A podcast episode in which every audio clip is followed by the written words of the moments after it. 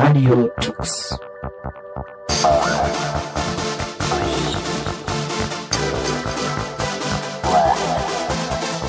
The German Linux Radio, the German Linux Radio.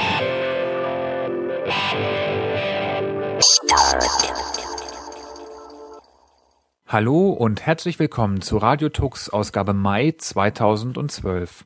Bevor wir mit der Sendung richtig loslegen, möchten wir uns ganz herzlich bei euch für die Kommentare zu der letzten Sendung bedanken. Außerdem finden wir es unglaublich, wie ihr uns helft, die Sendungen zu gestalten. Auch in dieser Ausgabe werden wir wieder einmal mit einem Anwender über die von ihm eingesetzte Desktop-Umgebung sprechen. Das funktioniert natürlich nur, weil ihr so freundlich seid, tatsächlich mit uns zu reden. Herzlichen Glückwunsch an dieser Stelle auch an die Gewinner unseres Gewinnspiels aus der letzten Sendung. Einige Hörer durften sich nämlich über Karten zum diesjährigen Linux-Tag in Berlin freuen, der, wie ich gelesen habe, dieses Jahr einen Besucherzuwachs verbuchen könnte. Apropos Linux-Tag. Für Radio Talks war Ingo dort und hat unter anderem ein Interview mit Lenz Grimmer von Oracle über ButterFS geführt. So, jetzt live vom Linux-Tag. Bei mir ist Lenz Grimmer. Er ist äh, Produktmanager für Oracle Linux. Hallo. Halli, hallo, guten Tag. Ähm, ja, wir wollen heute ein bisschen über ButterFS reden. ButterFS ist ja so das nächste Dateisystem für Linux und vielleicht kannst du uns erstmal erklären, wie, wie kam es eigentlich dazu? Also es kam ja irgendwie von Oracle und äh, du bist von Oracle, also müsstest du dich ja so ein bisschen da auskennen. Wie, wie hat das eigentlich so funktioniert? Ja, ähm, also ursprünglich kommt es von Chris Mason. Der ist der Hauptentwickler, der auch heute noch die Entwicklung koordiniert. Und Chris Mason war früher bei SUSE und hat da unter anderem am RiserFS Dateisystem gearbeitet und hat halt immer schon die Idee, mal wieder was Neues anzufangen. Er hat dann irgendwann zu Oracle gewechselt, hat dann eben ziemlich früh, als er bei Oracle angefangen hat, eben mit ButterFS der Entwicklung angefangen, ähm, hat sich eben von dem Konzept des B-Tree-Baums inspirieren lassen und hat das dann eben in ein Dateisystemkonzept umgesetzt, hat aber auch viele Anleihen bei ReiseFS genommen. Also zum Beispiel die, die Art und Weise, wie Dateien in Extens gespeichert werden können, um eben Plattenplatz zu sparen. Wenn man genau hinschaut, sieht man, dass es doch auch eine ReiseFS-Vergangenheit hat. Aber warum auch nicht? Ich meine, gute Ideen kann man ja durchaus nochmal neu ansetzen. Aber er war halt einfach auch mit der Entwicklung, wie ReiseFS vorangegangen ist, nicht so zufrieden und wollte halt doch noch mehr machen und deswegen hat er halt eben angefangen, ein neues Dateisystem zu entwickeln. Unter anderem halt eben, um Funktionalität in Linux zu bringen, die zu dem Zeitpunkt nicht da waren, wie eben die ähm, Snapshots oder dass eben das Dateisystem auch selber Volume Management oder RAID betreibt. Also das, was jetzt äh, alles extra ist und alle wissen nichts voneinander und äh, da kann man natürlich sparen, wenn das Dateisystem das alles gleichzeitig schon weiß und verteilt selber. Genau, also sparen wahrscheinlich auch, aber Dadurch, dass das Dateisystem wirklich direkt mit dem Blockgerät redet, kann es Speichermanagement ganz anders betreiben, ohne, ohne halt eben durch die Abstraktionsschichten wie LVM oder den RAID Layer zu gehen. Da kann man Dinge realisieren, die halt durch diese Abstraktionsschichten nicht möglich sind. Ähm, viele Entwickler sind da natürlich ein bisschen skeptisch und sagen, ähm, sowas wie Butterfest darf gar nicht sein, das muss alles schön abstrahiert sein. Aber ähm, unter Solaris, das ZFS macht es ja genauso. Auch da ist das Dateisystem gleichzeitig Volume Manager und RAID. Das, und die Vorteile, die man daraus ziehen kann, sind echt immens, weil halt viel Funktionalität und Performancegewinn sich dadurch ermöglichen. Ja, ZFS war ja so ein bisschen auch, kann man Pate oder Vorbild oder sowas sagen, dass, dass überhaupt diese ButterFS-Geschichte angefangen wurde? Oder ist das Ne, schüttelst du den Kopf? Ich schüttel den Kopf, witzigerweise gar nicht. Also Chris kennt ZFS gar nicht. Und er, er guckt den Code nicht an, er spricht nicht mit den Entwicklern, sondern die Dateisysteme haben viel Ähnlichkeiten von den Konzepten und den Features, die sie bieten, aber sie sind völlig unabhängig voneinander implementiert. Und er hat sich jetzt nicht von ZFS irgendwie inspirieren lassen. Ich glaube, das ist eher eine Sache, die mehr in der, in der jüngeren Vergangenheit jetzt vorkommt, dass die Leute, die eben ZFS unter Solaris Erfahrung haben, nach Features fragen, die sie dort kennen und die sie gerne in ButterFS auch sehen würden. Aber der ursprüngliche Grundgedanke ist völlig von ZFS losgelöst. Ja, und ZFS kann man ja unter Linux nicht so einfach benutzen wegen den äh, ja wegen den Lizenzgeschichten, aber äh, ButterFS ist einfach GPL-Code. So ist es. Butterfest ist Teil des Mainline Linux Kernels und steht damit unter der GPL und wird in dem Sinne auch wie jedes andere Linux-Dateisystem entwickelt. Also Chris Mason ist auch weiterhin der Koordinator, der die Patches einsammelt, ähm, aber ein Großteil der, äh, der, des Codes und der Entwicklung, die stattfindet, wird auch außerhalb gemacht. Ähm, Im Endeffekt ist Chris für Butterfest das, was Linus Torvalds für den Linux-Kernel als Gesamtes ist. Er ist halt eben so der, der Code-Captain, der die Patches von den einzelnen anderen Entwicklern bewertet, aufnimmt und zusammenstellt und dann an Linus Torvalds übergibt. Aber ButterFS hat heute ähm, Entwickler, die bei SUSE angestellt sind, bei Red Hat, bei Intel, bei Fujitsu um, und noch einigen anderen Firmen, die also wirklich sehr aktiv auch heutzutage noch dran beteiligt sind. Und das ist wirklich auch nur im Rahmen dieser Kooperation eigentlich möglich. Also Chris alleine hätte das in dieser Zeit, glaube ich, nie allein auf die Beine gestellt. Ist Chris äh, nur Hauptentwickler, also äh, ja, Hauptzeitentwickler für äh, ButterFS oder macht er nebenbei noch irgendwas anderes? Er macht nebenbei auch noch was anderes. Chris ist primär bei uns der Entwicklungsleiter unseres Linux-Kernel-Entwicklungsteams. Also er hat ein Team von Kernel-Entwicklern unter sich, die halt eben an diversen anderen Komponenten des Linux-Kernels arbeiten. Oracle betreibt wie viele andere im Linux-Bereich tätige Firmen auch ein eigenes Entwicklerteam, die ganz offen in der Community an diversen Linux-Kernel-Features arbeiten, ähm, wie zum Beispiel Xen, der Virtualisierungsschicht, ähm, das OCFS2, der Cluster-Dateisystem, äh, und noch diverse andere Baustellen. Also wir haben wirklich eine recht stattliche Anzahl von Kernentwicklern, die bei uns unter Chris in dem Team arbeiten. Ähm, aber ButterFS ist daneben natürlich auch eins seiner Babys, der, mit dem er sehr viel Zeit verbringt. Also sind bei Oracle sonst noch weitere Entwickler, die an ButterFS arbeiten, oder ist das einfach so ein Konglomerat von mehreren Leuten, von mehreren Firmen, die sich da einfach engagieren bei dem Teil? Wir haben neben Chris noch zwei, drei andere Entwickler, die ButterFS-Entwicklung betreiben, die aber jetzt nicht so präsent nach außen sichtbar sind, wie jetzt Chris als Koordinator ist. Ähm, aber es ist mittlerweile wirklich ein klassisches Open-Source-Projekt mit ähm, Teilnehmern aus ganz vielen verschiedenen Bereichen, Firmen als auch Individuen, die das einfach aus Spaß an der Freude machen. Ja, mit dem Kauf von Sun äh, gehört ja jetzt auch ZFS eigentlich zu Oracle. Äh, und ihr habt ja noch dieses Oracle Linux. Was ist denn da das Standarddateisystem? Ähm, das Standarddateisystem von Oracle Linux ist momentan noch EXT, aber wir bieten jetzt in den letzten Versionen auch Butterfly als Option mit an, weil wir eben mittlerweile ähm, der Meinung sind, dass Butterfly einsetzbar ist. Und wir haben uns da schon was bei überlegt. Ähm, und dadurch, dass wir Chris im Haus haben, können wir, glaube ich, auch recht gut einschätzen, in welchem Stand das Dateisystem ist.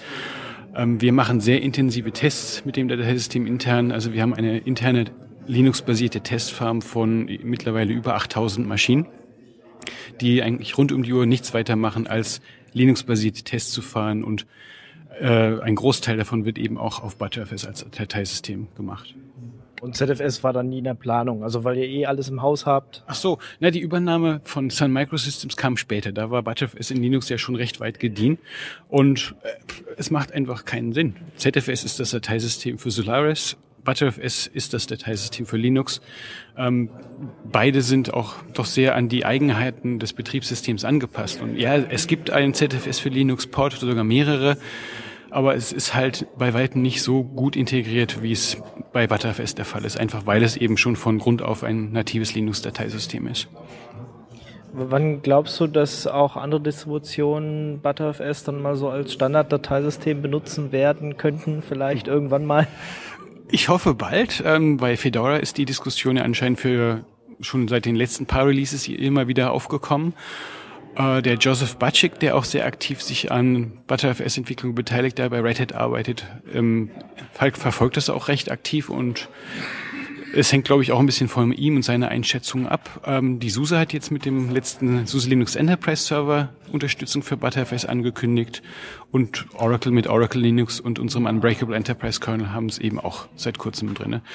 Ähm, ich persönlich nutze Butterfs privat für Backup-Zwecke schon seit anderthalb Jahren, würde ich mal sagen, und habe bisher keine Schwierigkeiten gehabt es ist auch eine Sache, die ich nachher in meinem Vortrag erwähnen möchte, aber ähm, ein, ein Großteil der Fehler und der, der richtig üblen Probleme, die Leute mit Butterfs hatten, ist eines Grund eines Problems, den Chris Mason erst vor kurzem gefunden hat, der in dem Barrier Code des Dateisystems war, in der Art und Weise, wie es eben mit dem unterliegenden Blockgerät spricht. Und gerade wenn man halt ähm, Serial ATA Festplattenlaufwerke hat, kam es da bei Stromausfällen zu ähm, Dateisystemkorruptionen, die nicht so ohne weiteres behebbar waren, weil eben dieser Bug da war. Der ist seit Linux Kernel 3.2 gefixt und auch eben Bestandteil zum Beispiel in der SUSE Linux Enterprise oder Oracle Linux. Diesen Patch haben die auch zurückportiert in ihre Version. Aber würdest du jetzt sagen, okay, Produktivdaten kann man darauf auch schon ähm, fahren oder würdest du da jetzt noch abraten? Ach, nagel mich nicht drauf fest. Es ist im Endeffekt, das Witzige an so einem Dateisystem ist, alle warten darauf, dass irgendwann mal das, das grüne Licht gegeben wird, ja, jetzt ist es produktiv einsetzbar. Das wird in dem Sinne, glaube ich, nie passieren. Ähm, es ist auch so ein Henne-Ei-Problem, wenn die Leute zurückhaltend sind und es nicht testen, werden manche Bugs nicht gefunden. Ähm, und ich bin durchaus der Meinung, dass man es jetzt schon verwenden kann. Wir verwenden es auch, aber Best Practice, wie man im Englischen so schön sagt, ist halt, dass man auch Backups vorhält, dass man, wenn ein Ausfall ist, eine Möglichkeit hat, die Daten noch zu reproduzieren. Aber das würde ich jetzt auch auf anderen Dateisystemen so machen. Das ist nicht ButterFS-spezifisch. Aber für den allgemeinen Einsatz hat es jetzt einen Tauglichkeitsgrad erreicht, den es einsetzbar macht. Und man kann ja auch ganz einfach so ein X3 oder X4 einfach in ButterFS umwandeln, ne? Ja, das ist eine ganz elegante Lösung. Chris hat ein Tool geschrieben, was ein bestehendes EXT-Dateisystem drei oder vier, ich weiß gar nicht, ob es auch mit zwei geht, aber jedenfalls, wenn du bestehende Daten auf einem EXT-Dateisystem hast, gibt es ein Konvertierungstool, was ein EXT ohne Datenverlust in ButterFS umwandelt und auch wieder rückgängig machen kann. Wobei du dann natürlich wieder auf dem Stand bist, wo das ext4-Dateisystem war, bevor du die Konvertierung gemacht hast. Aber es ist auch möglich, wenn man irgendwie nicht zufrieden ist, wieder zurückzukehren. Also der, der alte Zustand des ext-Dateisystems wird wie ein weiterer Snapshot im ButterFS-Dateisystem vorgehalten. Gibt es mittlerweile auch genug Tools so zum Reparieren des Dateisystems und sowas, weil das ja immer am Anfang so ein Problem war. Ja, ich setze mir das Ding auf, aber jetzt, wenn es dann mal schief geht, habe ich irgendwie keine Möglichkeit, da was zu machen. Ja, der, der Schrei nach diesem Tool ist schon lange und laut gewesen und Chris hat Anfang dieses Jahres ein äh, die erste Version des Butterfly System Check Tools veröffentlicht, was auch schon ein Teil der möglichen Fehler reparieren kann. Es ist noch nicht vollständig, auch daran wird noch gearbeitet. Aber vieles davon wird auch Dateisystem intern schon gemacht. Also du kannst ein Butterfs zum Beispiel mit der Option O Recovery mounten und dann versucht es schon im Treiber intern viele Dinge erstmal zu probieren, um eben wieder auf die Füße zu kommen, ohne dass man jetzt ein externes Filesystem-Check-Tool eigentlich dafür benötigt. Aber die Lage wird besser. Es gibt einerseits eben dieses Repair-Tool von Chris. Joseph hat mittlerweile auch ein Tool geschrieben, was allerdings nur versucht, das, was an Daten noch verfügbar ist, irgendwie zusammenzukratzen und rauszuziehen. Also es ist kein Repariertool in dem Sinne, sondern mehr Schadensbegrenzung. Ja. Also das, was noch rettbar ist, kann er in nur lesender Weise daraus rausziehen. Und mit den beiden Werkzeugen kommt man eigentlich schon recht weit. Was fehlt jetzt aus deiner Sicht noch, also sei es an Werkzeugen oder auch an Technik äh, im ButterFS selbst? Von der Funktionalität, denke ich mal, hat es schon einen Stand erreicht, mit dem man sehr gut arbeiten kann. Ähm, mir persönlich könnte an der Usability der Tools an sich noch ein bisschen gefeilt werden. Also das ButterFS Kommandozeilenwerkzeug ähm, bietet zwar alles, aber ich, ich bin auch großer Fan von ZFS und das ist von der Benutzung doch noch ein bisschen eleganter, wenn man Kommandozeilen-Fan ist. Aber funktionalitätsmäßig hat es jetzt schon ein Level erreicht, mit dem man sehr gut arbeiten kann. Ähm, Deduplizierung ist eine Sache, die wohl irgendwie auf dem Radarschirm noch ist. Verschlüsselung ist etwas, was noch nicht enthalten ist. Also es gibt sicher noch viele Bausteine, an denen man noch arbeiten kann, aber die Grundfunktionalität des Dateisystems ist da. Ähm, und es gibt jetzt halt auch mehr und mehr Tools, die auf ButterFS aufbauen, weitere Funktionen bieten. Ähm, YAM, das Paketmanagementsystem, hat zum Beispiel ein Plugin, mit dem man ButterFS Snapshots mit einbinden kann, um ein quasi Rollback vorzunehmen. Das heißt, du installierst RPMs und wenn du dabei irgendein Problem entdeckst, kannst du eben einen Rollback über den Snapshot in die vorherige Version machen. Das ist ganz praktisch. Und SUSE hat mit dem Snapper-Tool auch eine Möglichkeit geschaffen, wie man schnell und komfortabel mit Snapshots arbeiten kann, um auch Differenzen zwischen Snapshots sich anzuschauen und schnell von einem in den nächsten zu hüpfen. Also es tut sich da noch einiges. Ansonsten äh, klar, Stabilität ist das, wo auch jetzt immer noch viel dran gearbeitet werden muss. Die ganzen weiteren Fälle von Problemen, die auftauchen, dass die weiter untersucht werden. Aber es wird weniger und gerade eben dieser spezielle Bug, den ich vorher am Anfang erwähnt habe, hat wohl wirklich auch für den Großteil der Probleme gesorgt und sollte damit jetzt auch ähm, Geschichte sein. Also man sieht viel Entwicklung und wäre ja auch langweilig, wenn es irgendwann vorbei wäre. Ja, dann könnte man ja sagen, okay, ist so wie, wie, wie Tech oder so, ist es einfach fertig. Äh, Gibt es noch irgendwas, wo wir uns jetzt in naher Zukunft drauf einstellen können, was, was wir ähm, uns drüber freuen können? Wer zu sagen, also ich habe jetzt gerade nicht den Einblick, was so als Feature wirklich in der Pipeline ist, was kurz vor der Vollendung steht. Ähm, was ich persönlich von ZFS-Seite noch vermisse, ist zum Beispiel dass die Möglichkeit mit Send und Receive ähm, einen Snapshot von einem Rechner auf den nächsten zu verschieben, um ihn dort wieder einzuspielen. Das ist sehr praktisch, wenn man halt eben ähm, das Dateisystem für Backup-Zwecke verwenden möchte. Ähm, ich freue mich drauf, wenn mehr Distributionen endlich ButterFS wirklich sauberer unterstützen und auch dem Anwender anbieten. Und nur über diesen Weg wirklich wird auch die, ähm, ja, die Stabilität weiter vorangehen, je mehr Leute es benutzen und auch wirklich quasi sich ein Herz fassen und sich mal damit befassen. Aber wie gesagt, ich verwende es auf meinen externen USB-Platten als Backup-Dateisystem schon seit geraumer Zeit und hatte bisher noch nie irgendwelche Datenverluste. Gut, dann freuen wir uns mal drauf, wie es dieses Jahr noch so wird und äh, wahrscheinlich spätestens, falls wir uns nächstes Jahr wiedersehen, äh, wird es wahrscheinlich überall Standard sein. Vielen Dank, Lenz Grimmer, Produktmanager für Oracle Linux bei Oracle und ähm, ja. Danke. Vielen Dank. Tschüss.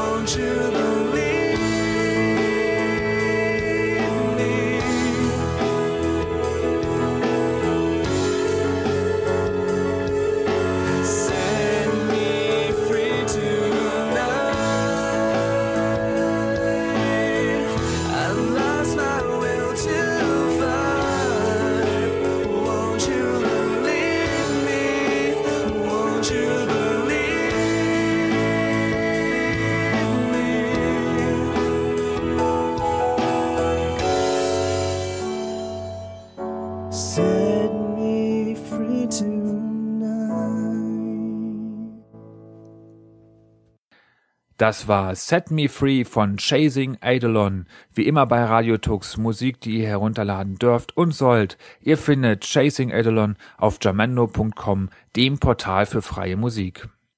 Ebenfalls auf dem Linux-Tag sprach Ingo mit Thomas Mönkmeier alias Mönk über OpenStreetMap und Geocaching. Ja, jetzt live hier vom Linux-Tag 2012. Bei mir ist Mönk und äh, wir haben uns hier mal am OpenStreetMap-Stand zusammengefunden. Wie geht's dir so? Du, perfekt, kann mich nicht beklagen. Ich habe äh, in letzter Zeit viel Veränderung gemacht. Ich habe mir auf meine alten Tage noch erlaubt, äh, so ein bisschen Geo zu studieren und ich mache ja schon länger Geo und mittlerweile mache ich Geo beruflich, ganzen Tag Geo, Geo, Geo. Das klingt gut. Genau, wir hatten dich vor ein paar Jahren mal zum, zum Thema mit Geocaching, ne? Ja, das war mit dem Kollegen ähm, Thomas, ich fällt mir jetzt, genau, und äh, da haben wir über Linux Club gesprochen, also das ist das eine, was äh, eine Forum, was ich habe, und Geo Club halt was andere halt mit Geocaching, ähm, was noch mittlerweile sogar noch mehr an Fahrt gewinnt. Also früher war das das Linux Ding eher das stärkere und mittlerweile ist das Geocaching Forum das größere von beiden. Du bist so ein richtig großer Cacher. Du machst so alles, was es da so gibt, ja. Gar nicht mehr so. Also ich habe äh, 2003 angefangen mit dem Geocaching. Da war das noch so was äh, eher ausgefallenes. Geocaching wird sowas von Mainstream. Und du guckst in Zeitungen, Presse, äh, Fernsehen, überall. Im, im Geoclub regelmäßig zum Sommerloch kommen die Journalisten um die Ecke. Wir wollen mal was machen über Geocaching. Ich kann schon nicht mehr hören. Also äh, aus Geocaching ähm, ziehe ich mich nach und nach so ein bisschen aktiv zurück. Das heißt, was machst du dann? Ja, OpenStreetMap, ne? Deswegen bin ich heute am Stand von OpenStreetMap hier. Das lässt sich auch gut kombinieren. Also wenn ich dann mal wieder geocachen bin, ich denke, ich werde es auf jeden Fall immer noch ein bisschen machen, aber nicht mehr so intensiv wie früher, dann gehe ich jetzt bei und ähm, trage so das eine oder andere in die OpenStreetMap ein. Ähm, bei dir im Ort oder einfach, wenn du wanderst oder sowas? Wenn ich irgendwie unterwegs bin, dann äh, ich habe so einen GPS-Empfänger halt vom Geocachen noch und ähm, da habe ich mir so ein Tool geschrieben, wo ich dann sehr einfach Fotos oder Wegpunkte, die ich gesetzt habe, eintragen kann. Und dann trage ich halt ein bisschen was ein in die OpenStreetMap. Heute bin ich ein bisschen hier, unterstütze die Jungs vom OpenStreetMap-Team in Berlin. Es gibt auch so einen Stammtisch hier in Berlin, wo wir den regelmäßig treffen. Und aus dem hervorgegangen ist halt auch der Stand hier auf dem Linux-Tag. Naja, und dann helfe ich hier ein bisschen mit. Ähm, was benutzt du denn für, für Hardware-Geräte, wenn man mal so fragen darf? Weil, also ich habe jetzt nur so ein Smartphone immer dabei. Ich weiß nicht, was, was benutzt du? Ja, du bist dann beim, du machst auch Geocaching, ne? Äh, ich habe gerade angefangen, ja. Ja, ja. Also du bist dann nämlich die Sorte Geocacher, die die Alt- Mainstream. Genau, die die Alt-Geocacher gar nicht so unbedingt sehen wollen. Nämlich das sind die iPhone-Cacher. Die iPhone-Cacher, die dann irgendwie ganz ungenaue Koordinaten immer nur haben, so das Vorurteil stimmt nicht ganz. Und die immer nur ganz kurze Logs schnell gefunden und so abgeben können, weil da Tippen auf dem iPhone vielleicht ein bisschen anstrengend ist. Das ist so die Klischeevorstellung. Und ich bin hier einer der, der Geocacher, die noch einen richtigen GPS-Empfänger haben. Die sind meist von Garmin, äh, man das so sagen darf, oder Magellan ist auch sehr verbreitet. Also die typischen Outdoor-GPS-Empfänger. Ja, die sieht, sieht so aus, als könnte man es fast ins Wasser schmeißen. Das ist so ein Knochen so richtig. Ja, ja, das der, äh, ist auch wasserdicht. Also es hat schon Berichte gegeben im Geoclub, dass jemand sowas in den Bach reingefallen ist und erst nach zwei Tagen rausgeholt werden konnte. Irgendjemand hat auch mal geschrieben, in der Waschmaschine mitgewaschen. So ein, hat auch funktioniert.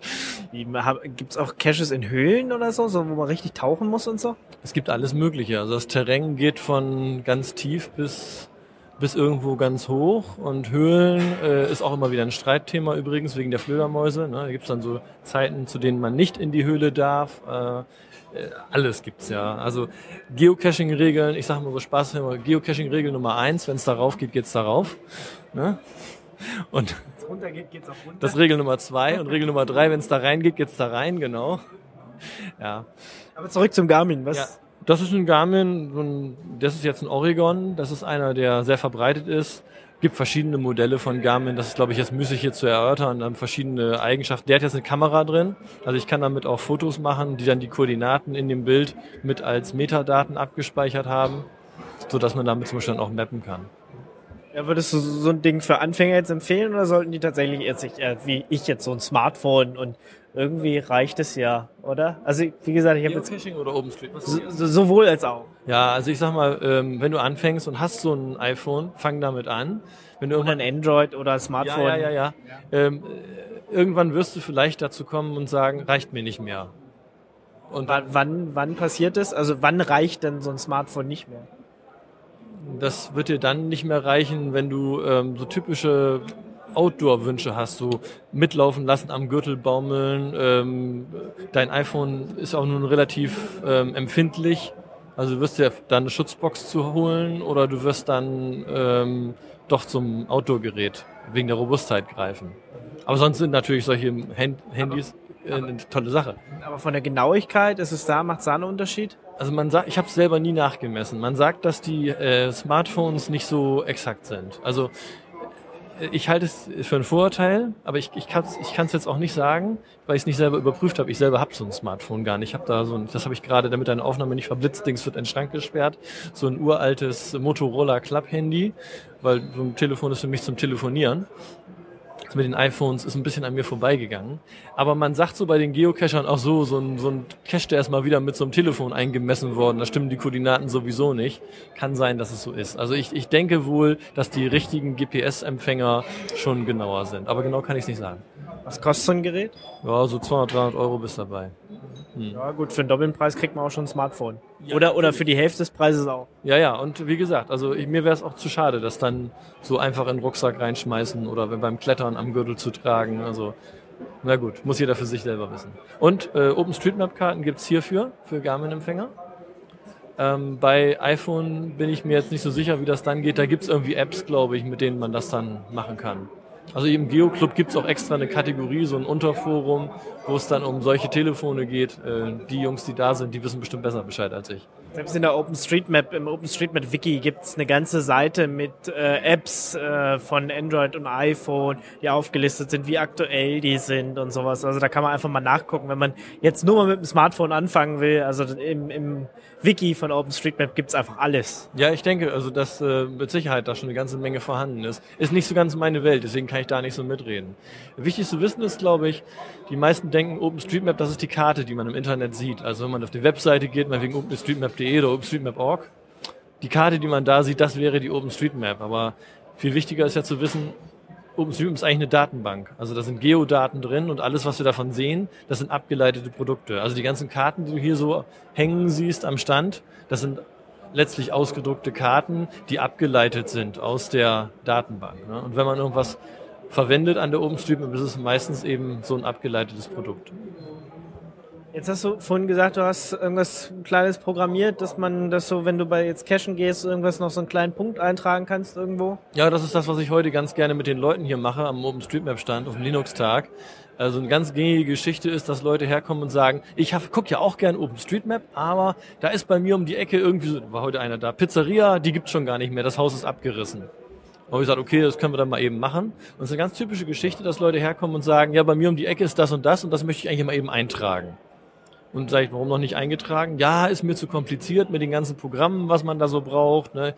Muss ich zugeben, diese Toolchain von OpenStreetMap, also es gibt also verschiedene, JOSM ist zum Beispiel so ein Java-basierter Editor, das ist jetzt auch mit einer relativ steilen Lernkurve versehen. Also da muss man sich eben so ein bisschen einarbeiten.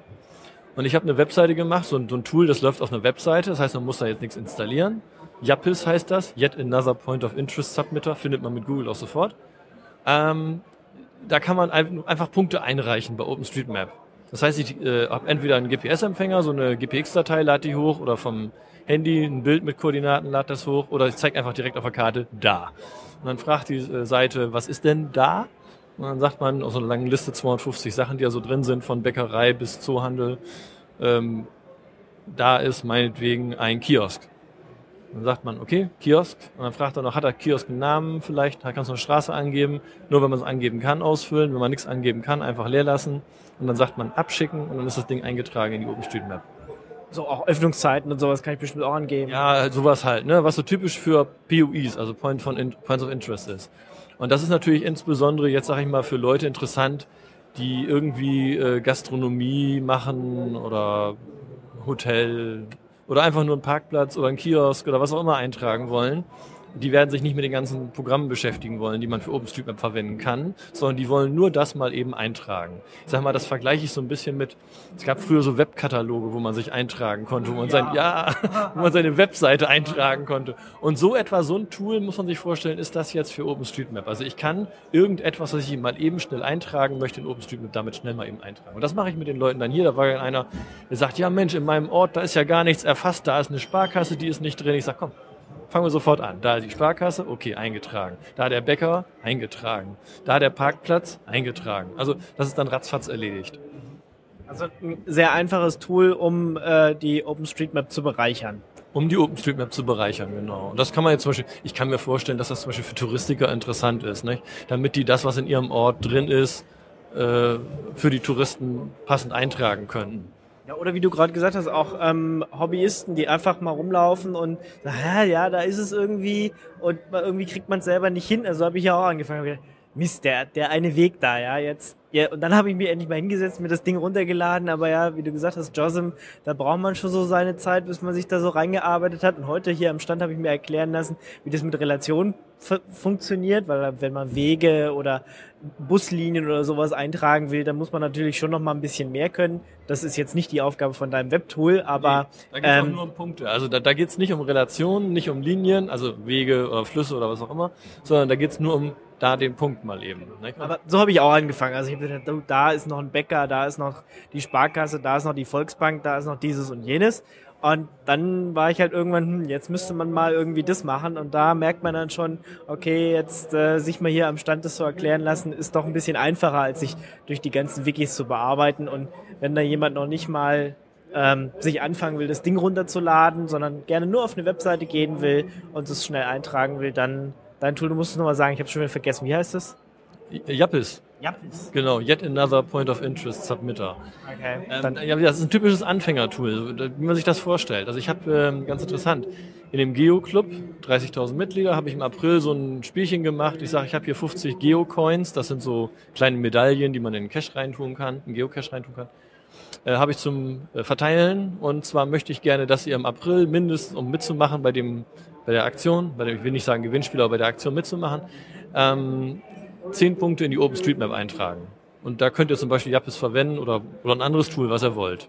Und es hat sich gezeigt, dass also tatsächlich Leute angefangen haben, mit Jappis eben mal 10 Punkte einzutragen und dann das Interesse aufkam, so jetzt habe ich ja schon mein Benutzerkonto bei OpenStreetMap, ähm, wie funktioniert das denn mit den anderen Werkzeugen? Und ein Großteil der Benutzer möchte danach dann auch andere Werkzeuge benutzen, weil das dann einfach nicht mehr reicht, einfach nur ein paar Punkte zu setzen, sondern man möchte vielleicht doch eine Straße einzeichnen oder was auch immer. Aber ich denke, irgendwo muss der Anfang ja mal gemacht werden. Also sich an neue Dinge ranzutrauen, fällt einigen ja ein bisschen schwer und das ist eine Möglichkeit, das zu tun. ähm, also alles, was man braucht, ist ein Konto bei OpenStreetMaps und dann kann man dein Tool benutzen. OpenStreetMap übrigens. Oh, ne? sorry. Ja, ja es ist deswegen, es, es heißt mapsgoogle.de, aber openstreetmap.de oder org. Äh, es gibt nur ein- OSM. Genau, USM. Abgekürzt immer USM. Es gibt nur eine Welt und nur eine Karte. Ja, jedenfalls, ähm, was man braucht, ist ein Konto bei OpenStreetMap. Ähm, das ist einfach dadurch, ähm, dass sämtliche Änderungen ja von Individuen durchgeführt werden und das soll auch einem Konto dann zugeordnet werden können, weil es halt sonst auch leicht Vandalismus in OpenStreetMap gibt. Und es gibt halt in OpenStreetMap so Rollback-Verfahren, dass man sagen kann, wir löschen jetzt den Benutzer mitsamt seinen Änderungen.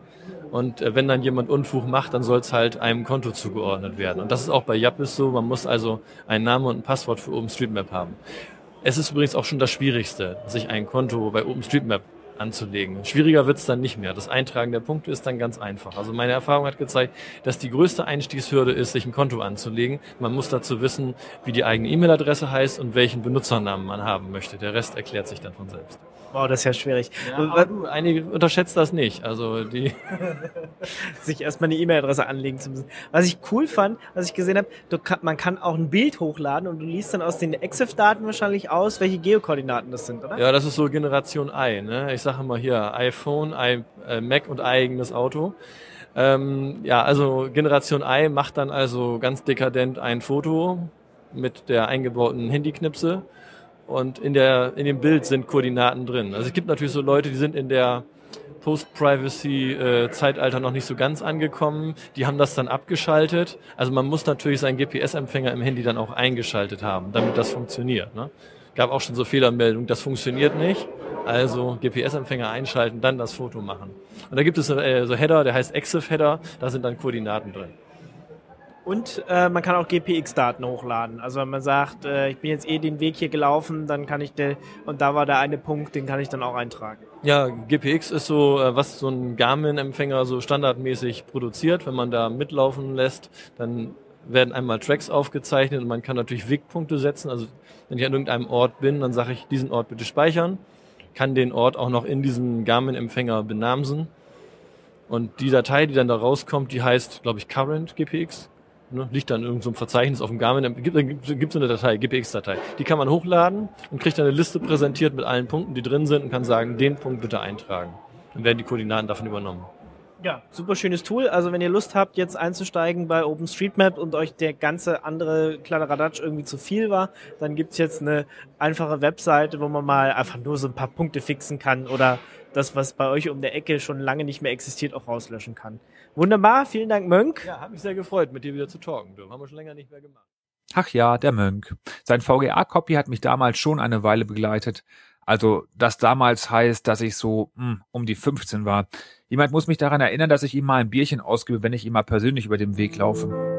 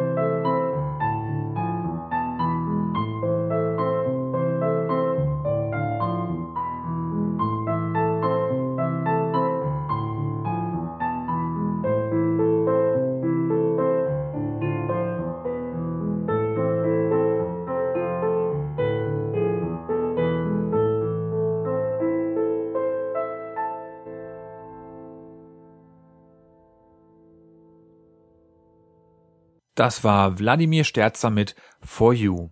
Die Musik, die wir hier bei Radio Tux einspielen, ist schon der Beweis dafür, dass auch freie Musik richtige Perlen sein können. Wenn ihr abends mal Zeit habt, geht doch mal ins Netz und stöbert nach Musik, die unter der Creative Commons Lizenz steht. Und wenn ihr dann eine Band gefunden habt, die euch richtig gut gefällt, schreibt uns doch an die info at radiotux.de, damit wir sie hier den anderen Hörern auch vorstellen können. Wie bereits am Anfang der Sendung angekündigt, haben wir auch diesmal wieder einen Hörer, der sich mit uns über die von ihm verwendete Desktop-Umgebung unterhalten hat. Leszek sprach mit Andreas Abendroth über XFCE. Es ist mal wieder soweit, Desktop Talk. Und diesmal wollen wir uns mit dem XFCE Desktop beschäftigen. Und ich bin natürlich nicht alleine hier, sondern ich habe äh, diesmal auch wieder ein Community-Mitglied, nämlich den Andreas bei mir. Hi Andreas. Hallo Leszek. Ja, und wir zwei wollen jetzt äh, so ein bisschen uns um den XFCE Desktop kümmern und äh, ein wenig darüber plaudern. Was war so deine allererste Begegnung mit dem XFCE Desktop und weshalb hast du dich für diesen Desktop eigentlich entschieden? Also die erste Begegnung hatte ich ähm, auf einem äh, IBM Laptop T30. Den hat meine Schwester von Arbeit mitgebracht. Da haben wir Ubuntu drauf installiert. Und zwar 2000, äh, Weihnachten 2006 war das. Die damals aktuelle Version, also 6.10 oder so wird das gewesen sein. Und natürlich mit dem normalen GNOME damals noch. Und es lief alles ganz gut. Aber es gab so ein paar kleine Probleme. Also mit? Firefox zum Beispiel. Äh, irgendwie Abstürze und hängen geblieben. Also man hat irgendwie gesehen, es hat irgendwie mit der Grafik irgendwas zu tun gehabt. Und da habe ich dann gehört, dass es von, oder auch gelesen, dass es von Ubuntu eine Variante mit XFCE gibt, Xubuntu, und die nicht so viele Ressourcen verbraucht. Und da damals der Laptop auch schon ein bisschen be bejahrt war, also damals auch schon drei Jahre mindestens und die Grafikkarte auch nicht so, also so, so viel Ressourcen hatte, sage ich mal, habe ich gesagt, na, probierst du das mal aus. Den XFCE Xubuntu installiert über einen Paketmanager, das geladen und keine Probleme. Da lief gut, flüssig und seitdem bin ich auf XFCE. Und ich habe es dann auch beim äh, großen Rechner dann nach ein paar Jahren installiert. Also jetzt auch auf dem neuen. Das ist äh, natürlich einer mit besserer Grafikkarte, besserer Prozessor. Ist halt ein Jahr alt. Aber ich bin bei XFCE geblieben, weil er für mich, na, ich würde nicht sagen ideal ist, aber meinen Bedürfnissen schon ähm, sehr entgegenkommt. In Aussehen und Einstellmöglichkeiten, alles Mögliche mit dem. Das ist bei mir viel mit, sage ich mal, äußeren Eindruck. Ich kann da nicht viel erzählen, warum. Also es ist eine Bauchentscheidung irgendwie schon. Ja, das ist ja bei jedem so. Mhm. Ähm, jetzt hast du gesagt, du hast dann relativ früh dann mit XFC angefangen. Das war dann Ubuntu 6 irgendwas. Also ich glaube 6606 oder sowas müsste das gewesen sein. So eine krumme Nummer war das ja damals noch. Ähm, da lief ja dann, oder da war ja da mit dabei, glaube ich, XFCE 4.4. Und seitdem hat sich ja auch eine ganze Menge getan bei XFCE. Was, was werden denn da bei dem Desktop eigentlich noch für Programme so mitgeliefert? Ähm, ich kann also als, als wichtigstes erstmal hier Thuna als äh, Dateimanager, dann ähm, zurzeit Parole als so Medienabspieler, aber den habe ich eigentlich nicht in Betrieb, weil dann nämlich andere, die mir besser gefallen. Ähm, original bei äh, XFC, äh, XFC ist Midori, der Browser. Den nutze ich aber nicht. Ich nutze, oder besser gesagt, Xubuntu äh, installiert den nicht vorher, den ist der Browser äh, Firefox. Aha. Ja, und dann äh, als, sage ich mal, als Texteditor ist äh, Mauspad, nennt er sich. Und ja, wie gesagt, ich beschäftige mich nicht groß damit. Ich nutze das bloß in An Anführungsstrichen. Ähm, Ja, okay. und da, ähm, es hat mich da nicht so interessiert, äh, als Erklärung, es hat mich nicht so interessiert, welche Programme mitgeliefert werden von Desktop oder Ubuntu. Ich nehme die, die vorinstalliert sind oder wenn ich was Besseres finde, insta installiere ich es. Ich habe nicht, da- hab nicht so darauf geguckt. So als Aha. Du nutzt dann also primär auch den Xubuntu Desktop, also das, ja, die Ubuntu-Variante, das vorkonfigurierte XFCE für Ubuntu quasi. genau. Und äh, da sind halt ja vielleicht andere Programme dabei, als, als die jetzt normal. XFCE Ja. normalerweise ausliefert. Ja. Ja. Okay. Und ich denke, wer sich dafür für interessiert, kann auf xfce.org oder in der Wikipedia gucken. Ja. Wer sich dafür interessiert. Mhm. Wenn du Es, es gibt ja, glaube ich, so verstehe ich XFCE ja auch, ähm, eines der Konzepte ist, dass man da auch Programme ganz einfach austauschen kann. Weil so wie, wie es jetzt zum Beispiel Xubuntu in deinem Fall dann gemacht hat, dass dann statt der Standardbrowser Midori, der bei XFCE normalerweise dabei ist, der Firefox dann jetzt ausgeliefert.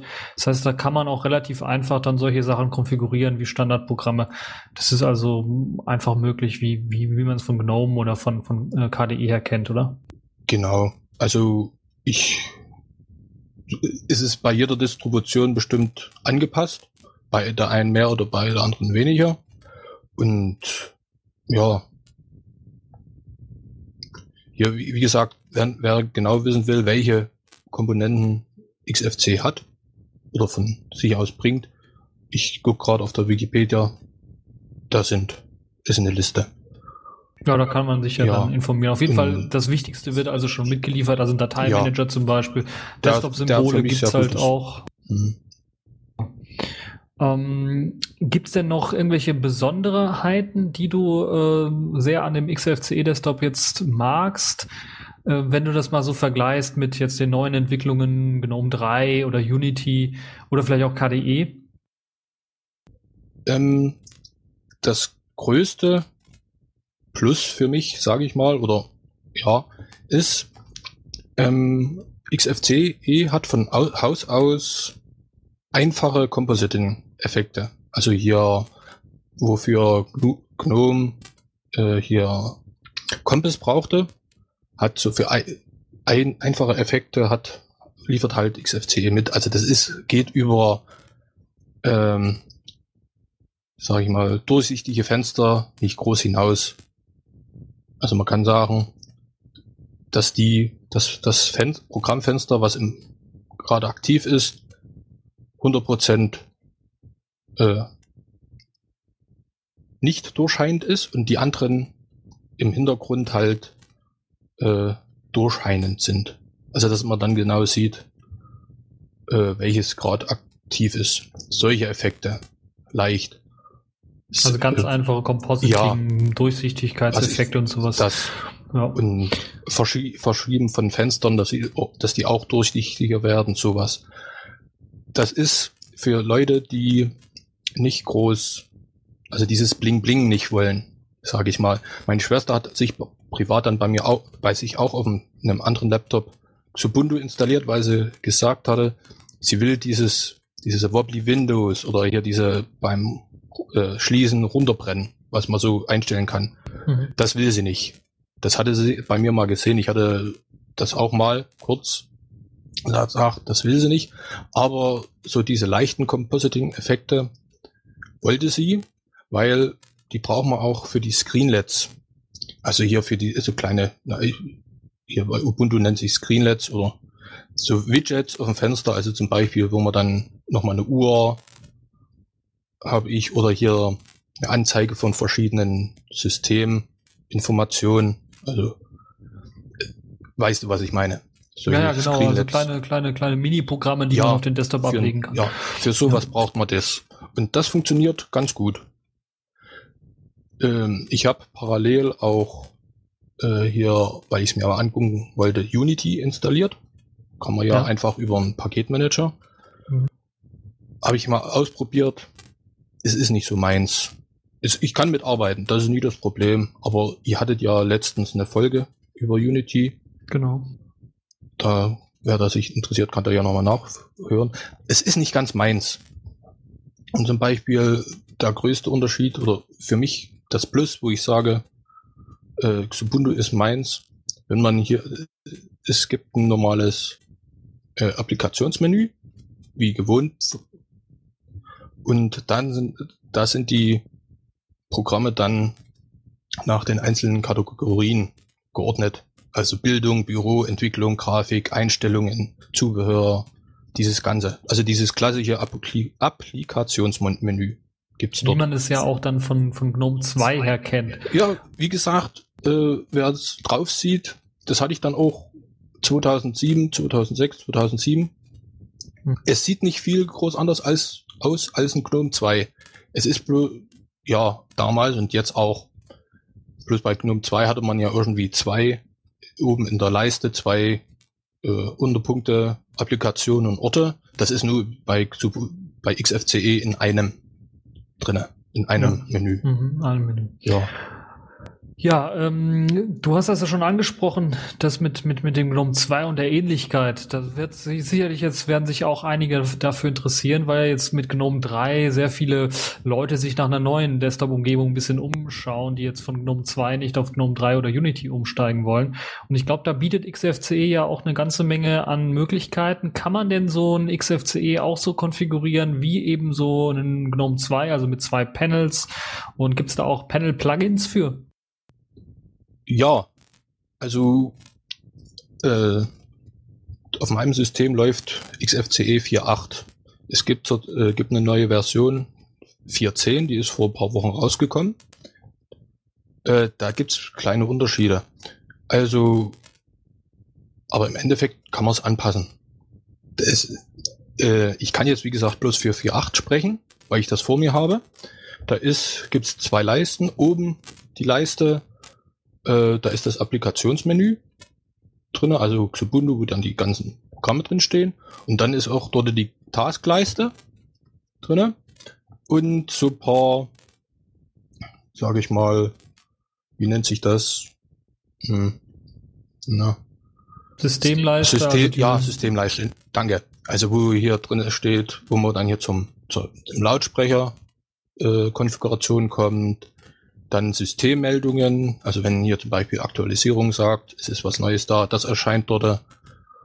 Dropbox ist dort drin, Netzwerkverbindung, all dieses ganze Zeug. Dann Also Tray-Icons im Grunde genommen. Tray-Icons, ne? ja.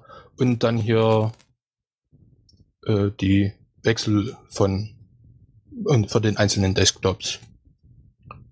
Mhm. Und Arbeitsflächenwechsler, ja. Arbeitsflächen. Ja. Und unten ist, hatten, haben sie sich so ein bisschen angeguckt, ist eine Leiste im Original, also unkonfiguriert. Ich habe hab das Ganze halt auch ein bisschen konfiguriert, wie es für mich am besten passt. Aber unkonfiguriert äh, sieht es so etwas aus wie so ein Dock. Also wie man es von Apple kennt. Also man, äh, sind unten Applikations-Icons, also da ist Firefox, also hier der Webbrowser, all die ganzen Anwendungen drinne. Software-Sender, so als Dock. Kann man denn dieses äh, untere Dock, ist das also tatsächlich auch es ist kein so, Dock, so es ist, nur, ist eine Leiste. Es ist Aha, kein ist einfach Dock. nur eine Leiste. Also so Ja. Schnellstartprogramme sind da Schnell- einfach ja. eingebaut. Ja. Es sieht ein bisschen aus wie ein Dock, es ist aber keins. Aha, okay. Aber äh, dort kann man so viel wie Platz ist, äh, Anwendungen reinlegen. Das ist kein Problem und das geht auch relativ einfach. Muss bloß auf Leisten, äh, Leiste, also Rechtsklick, Leiste und dann Leisteneinstell Leisteneinstellungen oder neue Elemente hinzufügen. Und dann kann man einen Starter hinzufügen, gibt dort ein, welches Programm und äh, wo das Programm liegt.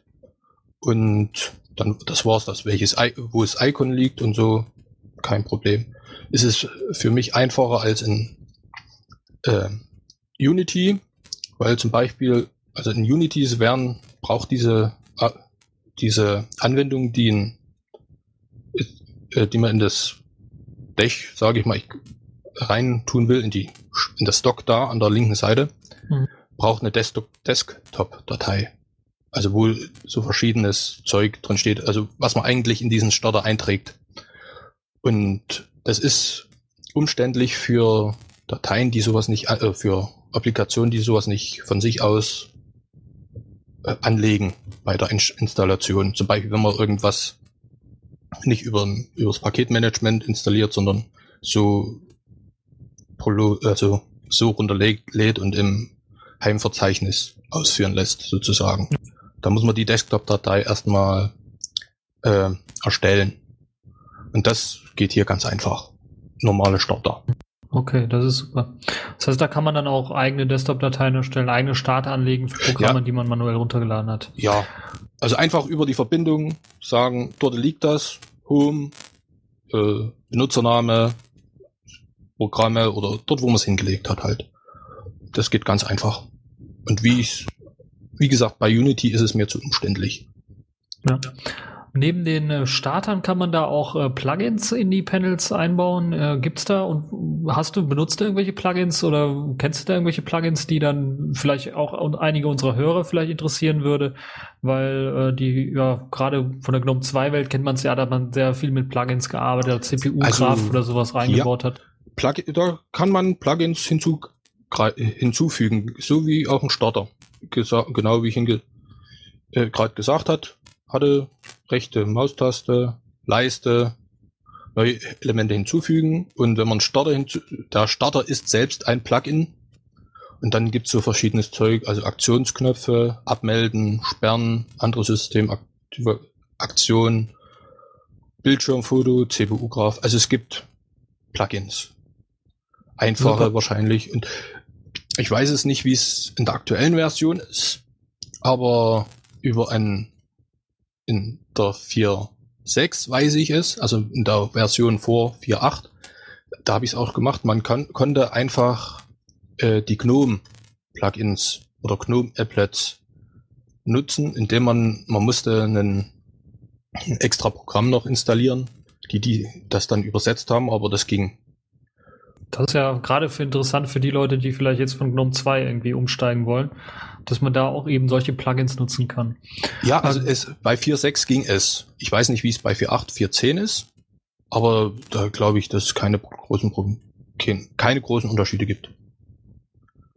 Ah, Ich nutze es nicht, aber es, es ist funktioniert. Gibt's denn auch äh, Plugins so zum Runterladen? Also gibt's da einen Download-Manager, der, der irgendwie eingebaut ist, so dass man das automatisch runterladen kann? Das erinnert mich so jetzt so direkt an GNOME 3 Extension-Seite oder bei KDE gibt's so ein extra Programm, wo man sich Plugins runterladen kann. Ist das da auch integriert oder wie sieht das da aus mit neuen Plugins? Ähm, das weiß ich nicht, muss ich zugeben. Ähm, es, es, ist, es, ist, es gibt eine vorgegebene, es gibt vorgegebene Plugins. Ich weiß nicht, weil ich, kann ich nicht sagen. Ich weiß nicht, ob man über das System noch installieren kann, also hier über das Paketmanagement der jeweiligen Distribution, also zum Beispiel Ubuntu. Und ich weiß nicht, ob man da noch welche runterladen kann und wie man die installiert. Da habe ich Also, nicht nachgeguckt. Gibt wahrscheinlich keinen extra Plugin-Manager, der jetzt für XFCE geschrieben worden ist, sondern muss sich dann tatsächlich eigene Pakete runterladen, die in bestimmte Verzeichnisse Ja, dann die Plugins installieren. Okay. Gut. wie gesagt, ähm, ich habe mich da nicht mit äh, beschäftigt, kann ich nicht dazu sagen. Ja, gut. Ähm, gibt's denn äh, irgendwas Spezielles noch, was man einstellen kann bei XFCE? Weil ich erinnere mich, damals noch bei XFCE 4.4 war relativ wenig zum Einstellen. Das haben viele auch bemängelt. Das hat sich ja sicherlich jetzt mit der 4.6er, 4.8er und jetzt mit der 4.10er Version geändert. Was kann man denn da alles äh, an äh, Einstellungsoptionen finden bei XFCE? Also Einstellungen. Es gibt einen Einstellungsmanager, den man hier halt übers Applikationsmanagement, äh, äh, ja, Applikationsmenü findet. Die Anzeige, Dateimanager, kann man ein Erscheinungsbild. Also man kann hier da XFCE auf GTK 2 plus oder GTK plus 2 oder ich weiß, GTK Äh, 2, ja. GTK 2 basiert, kann man die ganzen Themen, die es da gibt, äh, nutzen, die GTK 2 nutzen. Sind vorinstalliert welche. Man kann bei, gibt's ja hier äh, so The Themenseiten. Eine bekannte ist ja GNOME Look Org, Mhm. gibt's XFCE Look Org. Also die, diese ganzen GTK 2 Themen kann man nutzen. Einfach in, äh, ins Unterverzeichnis Punkt Themes rein und da nutzt sie dann. Ja. Ja, neben dem Aussehen, ich denke mir, da kann man sicher noch ein Icon-Themes, da kann man sicherlich auch genauso einfach ändern. Äh, Mauszeiger, Cursor-Theme kann man, glaube ich, auch ändern mittlerweile im XFCE. Ja. Also in Sachen Anpassungen kann man genauso viel, glaube ich, anpassen, wie es halt bei, bei äh, GNOME 2 noch der Fall war.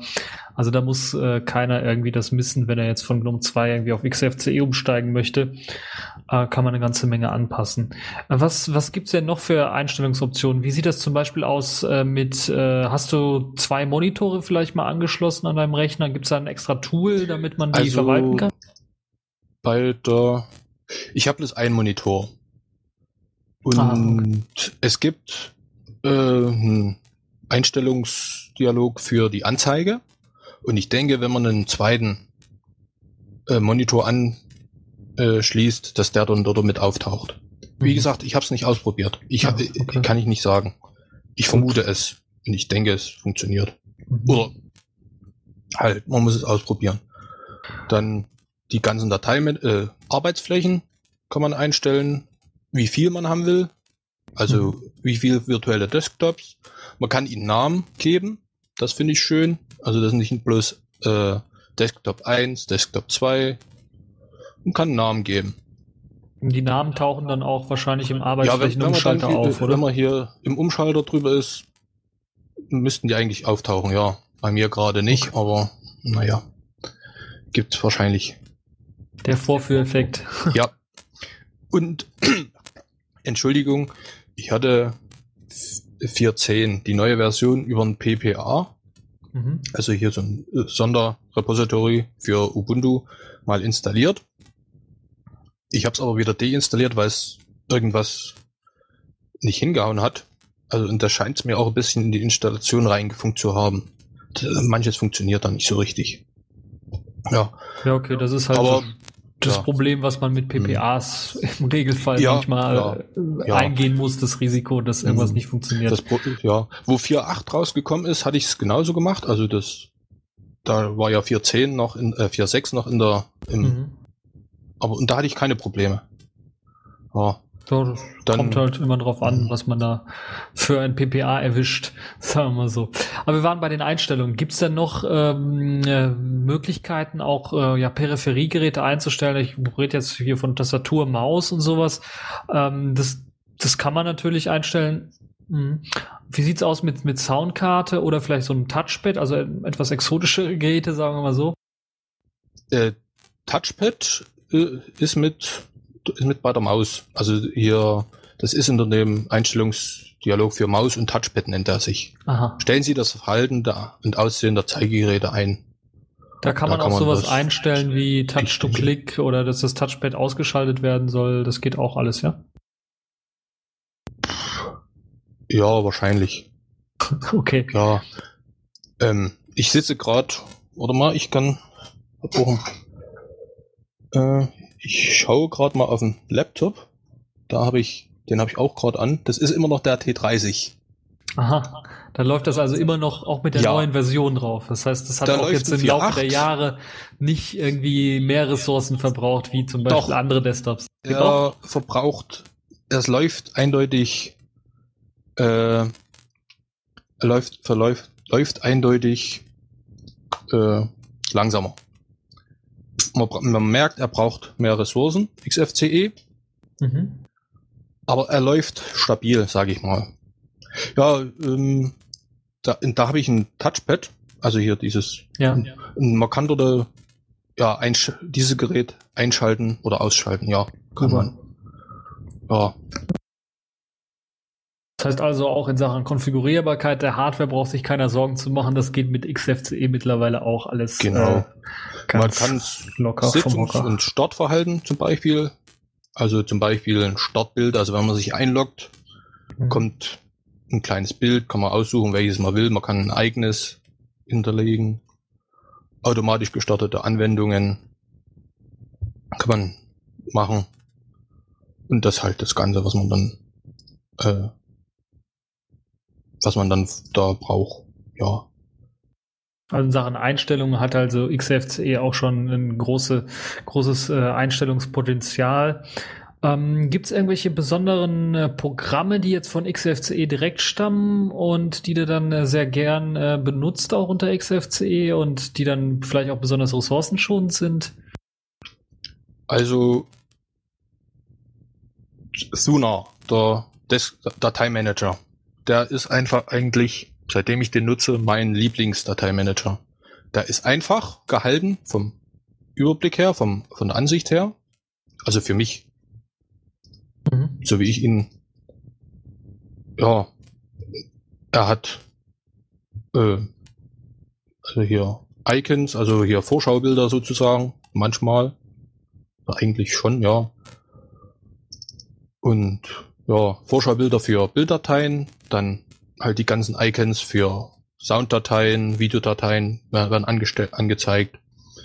Ja, mittlerweile seit 4.8 kann man über Suna auch direkt auf äh, zum Beispiel Netzwerk zugreifen, also Samba Shares, sowas. Das ging vorher nicht, da musste man vorher ein anderes Programm nutzen und die mounten. Dann Mhm. konnte man erst zugreifen. Das funktioniert jetzt im Suna von sich aus. Das, ja.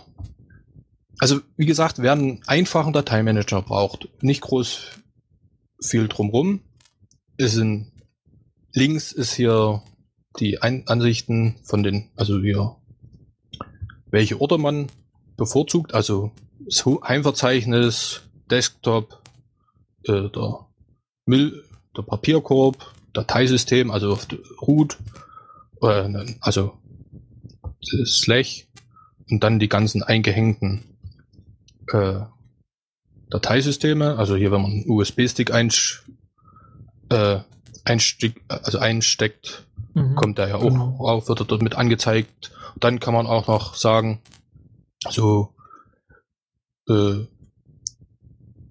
Verzeichnisse, die man oft nutzt, also Bilder, Dokumente, Download, Mus Musik, die werden dann auch dort hinterlegt. Links. Also so Lesezeichen kann man sich da auch Lesezeichen, anlesen. genau, Ja. genau.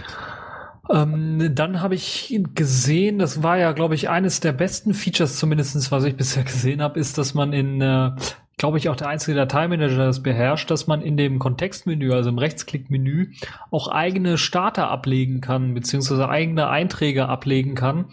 Und dann zum Beispiel sowas Nettes machen kann, wie dass man Audiodateien zum Beispiel markiert und dann mit einem Rechtsklick dann zu einer Playliste hinzufügen kann von einem vorhandenen Musikplayer oder sowas.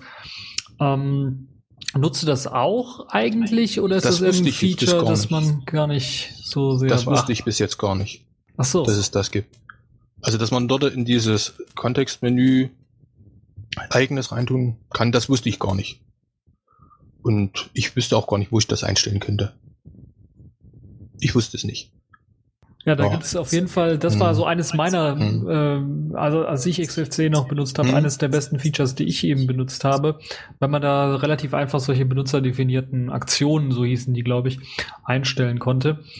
Und ähm, äh, was wir noch erwähnen müssen, ist, glaube ich, dass äh, der Dateimanager selber, den haben wir jetzt ja so äh, äh, gelobt im Grunde genommen, dass, den man, dass man den auch äh, unter anderen Desktop-Versionen irgendwie auch direkt benutzen kann, ohne dass man sich das komplette XFCE irgendwie Ja. installieren muss, sondern man kann Naja, einfach wenn's in, Suna wenn's als Paket in, installieren. Ja, wenn es in, der, in den Paketen der Distribution drin ist, warum nicht?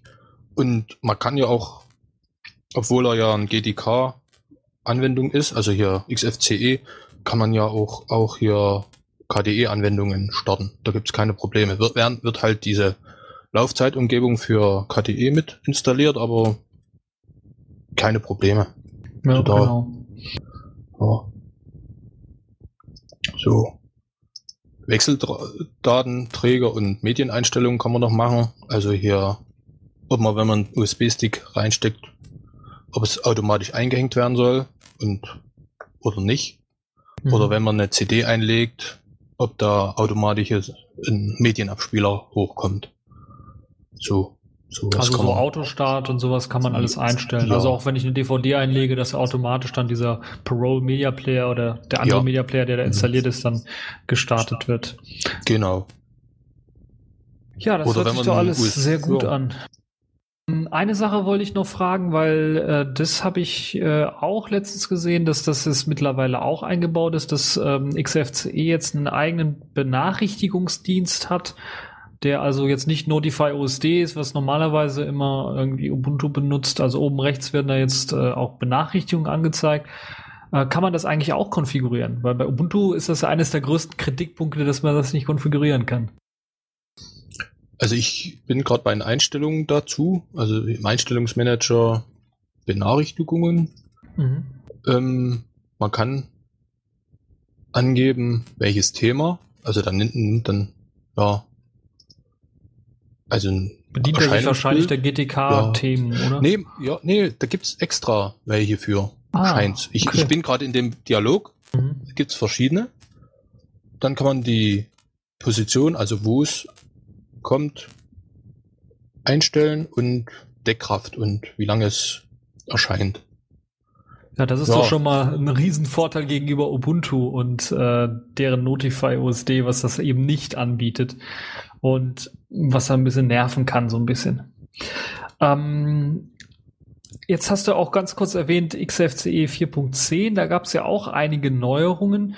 Hast du dir die schon angeschaut? Was gab es da so oder was ist das, was so ganz speziell jetzt äh, neu ist, worauf die Nutzer vielleicht oder die Hörer dann vielleicht äh, gespannt sein sollten? Ich habe es mir, wie gesagt, kurz angeguckt, wo es rausgekommen ist. Habe mir auch angeguckt, äh, welche Änderungen sind. Oder ich habe mir bloß kurz die Meldung angeguckt, weil Mhm. normalerweise interessiert mich das nicht groß. Ich nutze sowas bloß. Und wenn ich dann was feststelle, tue ich mir mich schon danach erkundigen. Aber ja, für mich, oh, was mir aufgefallen ist, wo ich es kurzzeitig inst installiert hatte. Wir hatten ja schon über die Leisten gesprochen. In 4.6 konnte man die Leisten positionieren, wo man wollte. Mhm. Also zum Beispiel, ich will nicht oben und unten, ich will rechts und links die Leisten Ja. haben. Das ging. Oder, oder man kann einfach sagen, die Leiste soll jetzt nicht oben sein, sondern unten. Also man könnte, konnte da sozusagen die Position der Leisten tauschen, wenn ich mich Mhm. richtig erinnere. Und ich glaube, ich habe das sogar gemacht. Also da bin ich mir fast relativ sicher. Ja. Das ging, geht in 4.8 nicht. Die, die Leisten sind fest. Also die Position der Leiste. Eines oben, eines unten. Das heißt, Und- man kann jetzt die Leisten auch nicht verändern? Ähm, Also die, die also in- Position der in Leisten der- nach links und rechts ziehen? Nee, das geht nicht. Das geht aber wieder bei 4.10. Das Aha. hatte ich mal kurz gesehen. Da kann man die wieder rechts und links als Deskbar nennt sich das dann. Ja, ich glaube, das ist so ein neuer Modus, der hinzugekommen ist zu den, zu den, äh, die es schon gibt. Also es gibt ja diese horizontale Leiste und eine vertikale. Äh, und jetzt gibt's halt diesen Deskbar-Modus. Da kenne ich mich vielleicht ein bisschen besser aus, weil ich ja auch äh, eine Linux-Distribution mache, die so ein bisschen BOS nachempfindet. Und dieses Deskbar ist halt, äh, wie der Name auch schon sagt, ein 1 zu 1 Klon von dem, was man bei BOS damals gesehen hat. Ja, also wie gesagt, bei- bei 4.10 geht das wieder, dass man das an der Seite tut und also links und rechts zum Beispiel hat und dann extra diesen Deskbar-Mode. Das ist das Einzige, was ich mir so eingebrannt hat sozusagen, weil ich da mal nachgeguckt hatte. Mhm. Aber da ich es nicht groß nutze oder noch nicht nutze, äh, kann ich da auch nicht groß zu sagen. Es ist dann ein bisschen was in Einst bisschen was geändert worden, aber ich kann da nicht zu nichts sagen. Bist du eigentlich auch so ein großer Nutzer von äh, Tastenkombinationen unter XFCE? Ähm, außer hier Control, Alt, links, rechts und so. Ich bin kein großer Nutzer.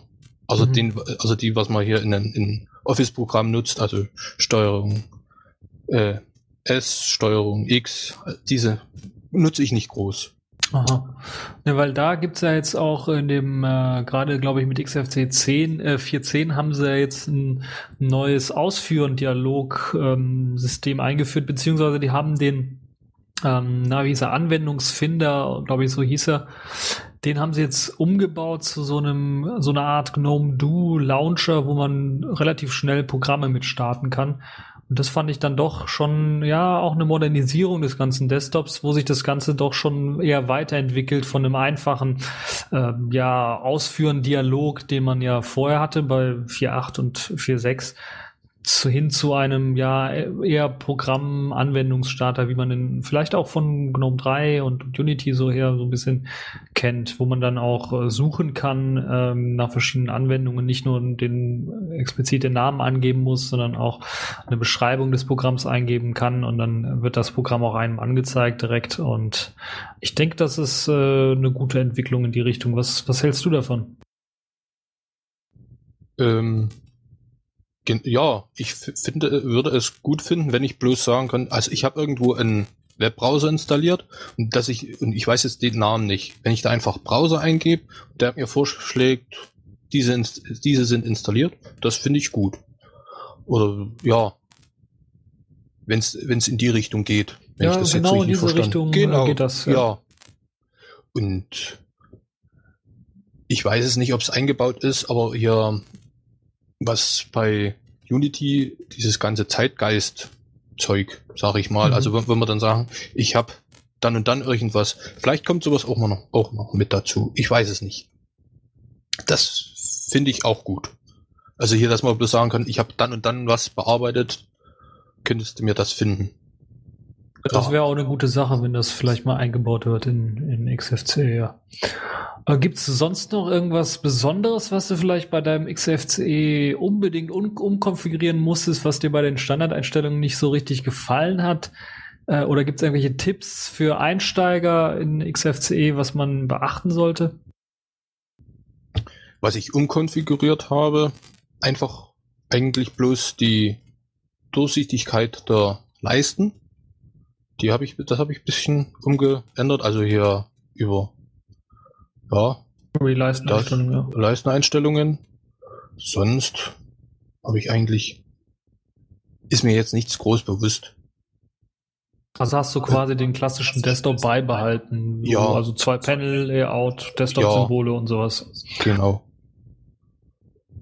Ist anderes äh, Bildschirmhintergrund, Bild Mhm. Natürlich, was, was mir gefallen hat. Die, wie gesagt, und dann super Screenlets, also diese kleinen Desktop-Programme dazu hinzugefügt. Ein paar äh, extra auf dem Desktop, paar äh, Verzeichnisse angelegt, ein paar Schnellstarter noch in die Leisten rein auf dem, De- oder und auf dem Desktop, aber sonst ist mir jetzt nicht bewusst, dass ich groß was verändert habe. Irgendwas, kleine Dinge auf jeden Fall. Also hier äh, das Icon-Theme habe ich mehrmals verändert. Oder auch hier in früheren Versionen hier das ganze äh, Theme, also hier Darstellung, also hier jetzt das aktuelle Greybeard ist ganz schön. Das finde ich sehr gut. Aber halt früher hatte ich dann halt auch mal andere, was es da gibt. Da gibt's ja tausende Millionen Genau, ja. ja. Und was ich gut finde noch an XFCE, er sieht halt bei jeder Distribution ungefähr erstmal gleich aus. Ich habe letztens mal eine Savayon DVD, Live-DVD drinne gehabt. Kein großer Unterschied zu einem unkonfigurierten äh, Xubuntu. Mhm. Also sieht genauso aus. Das gleiche, ich habe FreeBSD oder besser gesagt PCBSD in einer virtuellen Maschine laufen. Die, da konnte ich genau dieselben Vor- oder Einstellungen vornehmen. Also hier Durchsichtigkeit der Leiste, alles mögliche. Sieht genauso aus wie unter Linux. Da gibt's keine großen Probleme. Aber das erwartet man ja eigentlich für, von Desktop- Desktop-Umgebung, dass es auf verschiedenen Systemen, sei es verschiedene Dist- Linux-Distributionen oder wenn es auch verschiedene Systeme, Unix-Systeme, also BSD zum Beispiel angeboten wird, man erwartet es ja ein, eigentlich. Und ich denke mal, das ist oder ein KDE auf PC-BSD, was ich ja auch, da ist dort auch mit installiert in dieser virtuellen Maschine. Sieht auch nicht groß anders aus als ein normaler KDE, also unter Linux. Also Mhm. da finde ich denke ich. Wenn es da große Unterschiede gäbe, das würde mich wundern. Aber das ist doch keine. Nö. Also hat dann quasi Xubuntu einen guten Job gemacht, was, was äh, das, ja, sagen wir mal, ins Detail gehen und etwas äh, hier und da abschleifen des äh, Standards von XFCE angeht. Hm. Äh, was man so hört, äh, hier ist XFCE unter Xubuntu doch stark noch von Canonical, also dem Sponsor von Ubuntu, noch stark angepasst. Da läuft noch scheint, also äh, habe ich gehört, noch viel von GNOME mit. Aber so das Visuelle, das ist genau, also da haben sie nicht viel verändert. Unter der Haube scheint es doch bisschen was. Kann ich nicht beurteilen, ich bin kein Entwickler, ich bin Nutzer. Aber sonst keine großen Unterschiede zwischen den einzelnen Distributionen, wo ich es jetzt schon gesehen habe. Ja, genau. Ähm, wo du gerade schon die, An die, die, die Anpassungen angesprochen hast, äh, was mir aufgefallen ist, als ich mal jetzt auch zur Vorbereitung der Sendung mal Xubuntu gerade angetestet habe, ist, dass neben den Tray-Icons, da gibt es jetzt auch ähnlich wie es bei Unity der Fall ist, auch so, so ein Sound-Icon. Wenn man da drauf klickt, kriegt man auch so ein Menü, nicht nur um die Lautstärke einzustellen, sondern da wird auch direkt der Musikplayer, den man gerade installiert Mhm. hat, angezeigt und man kann den da Ah, auch ist das steuern. jetzt im aktuellen schon mit drinne?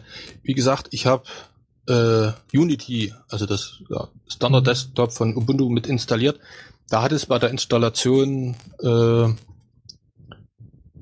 ja verschiedenes Zeug, äh, verschiedene Dinge äh, verändert. Zum Beispiel auch die Laut Lautstärkeregelung. Aber ich habe sie jetzt auf, die sieht anders aus als vorher. Ja. Ja. Und ich hatte auch gelesen, ja, in äh, Release Notes von dem neu äh, hier für von Xubuntu 12.04, Ja. äh, dass es da Änderungen gab, ja. Ja, das ist halt mir aufgefallen, dass halt diese Indikatoren, so heißen sie ja unter Ubuntu, dass die mittlerweile auch bei Xubuntu Einzug gehalten haben. Dann gibt's auch dieses Messaging-Menü, wo man halt E-Mails und äh, wenn man halt äh, gerade chattet, das wird auch einem angezeigt. Also das, Also das kann man auch auch alles angezeigt. benutzen. Wenn man gerade eine E-Mail hat, bekommen hat. Mhm. Ja. Ja. Ja, gibt es sonst noch irgendwie was Besonderes, was du jetzt äh, noch erwähnt haben möchtest, unbedingt äh, zu XFC? Hm. Äh, jetzt auf die Schnelle eigentlich nicht. Was ich vorhin schon gesagt habe, es ist, ist für solche Leute, die eine einfache Desktop-Umgebung wollen, die nicht viel Bling Bling, also hier das Ganze drumherum äh, haben wollen, also hier einen äh, drehenden Würfel oder sowas, den einfache Compositing-Effekte reichen und die einfach mitarbeiten wollen. Und dann auch, ja, bei Xubuntu vielleicht nicht so, aber man sagt, die nicht so viel, äh, äh, die nicht so starke Rechner haben, sage ich mal, die nicht so, ja, große, nicht so starke Grafikkarten haben, weil es geht ja nicht so stark auf die Grafikkarte. Es ist ja nicht 3D animiert, wie bei Ubuntu Unity zum Beispiel, wo man ja direkt 3D-Unterstützung braucht. Das ist es nicht. Also wenn man einen einfachen braucht, wie gesagt, auf, auf dem T30 läuft immer noch Ubuntu. Es läuft langsam, aber es läuft. Ja, das ist, glaube ich, auch quasi das Schlusswort, was man sagen, äh, wo, wo, womit wir aufhören können, quasi XFCE läuft und läuft und läuft und läuft. Eben auch auf älterer Hardware, sehr gut, sehr flüssig und sehr stabil. Und es ist sehr anpassbar. Also man kann dann äh, auch für die Leute, die jetzt, weil ich habe ja immer so im, im Hinterkopf immer noch die GNOME 2 Leute, die immer noch nach einer Alternative suchen.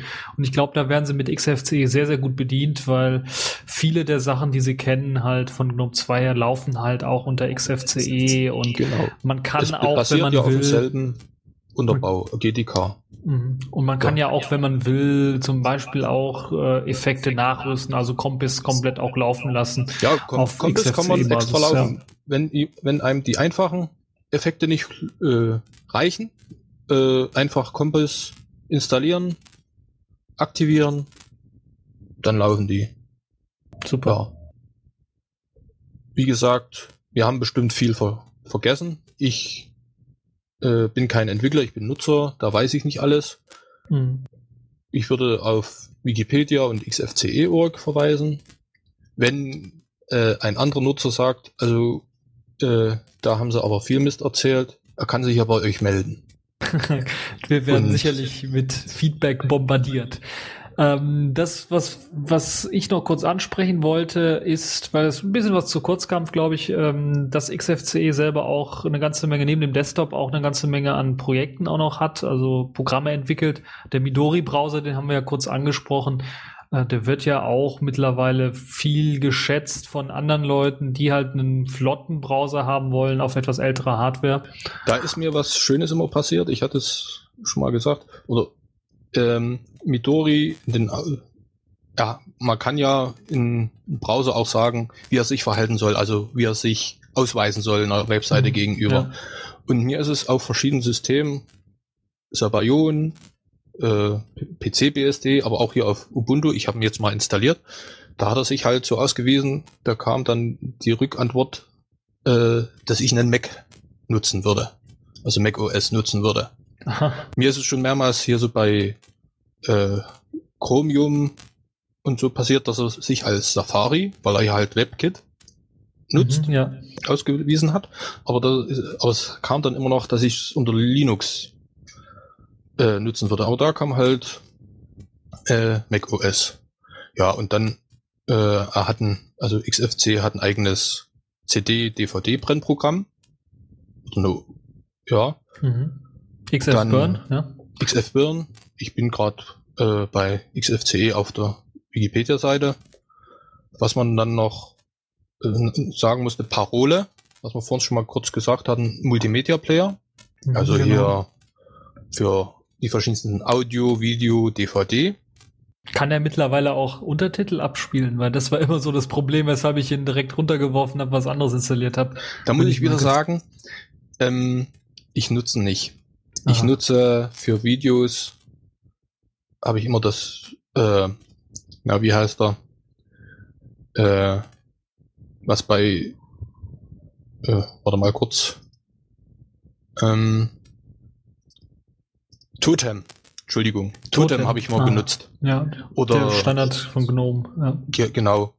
Totem habe ich immer genutzt, weil oder oder äh, Videolan oder Ja, jetzt auch. M-Player Mhm. Und Parole habe ich eigentlich nie groß genutzt.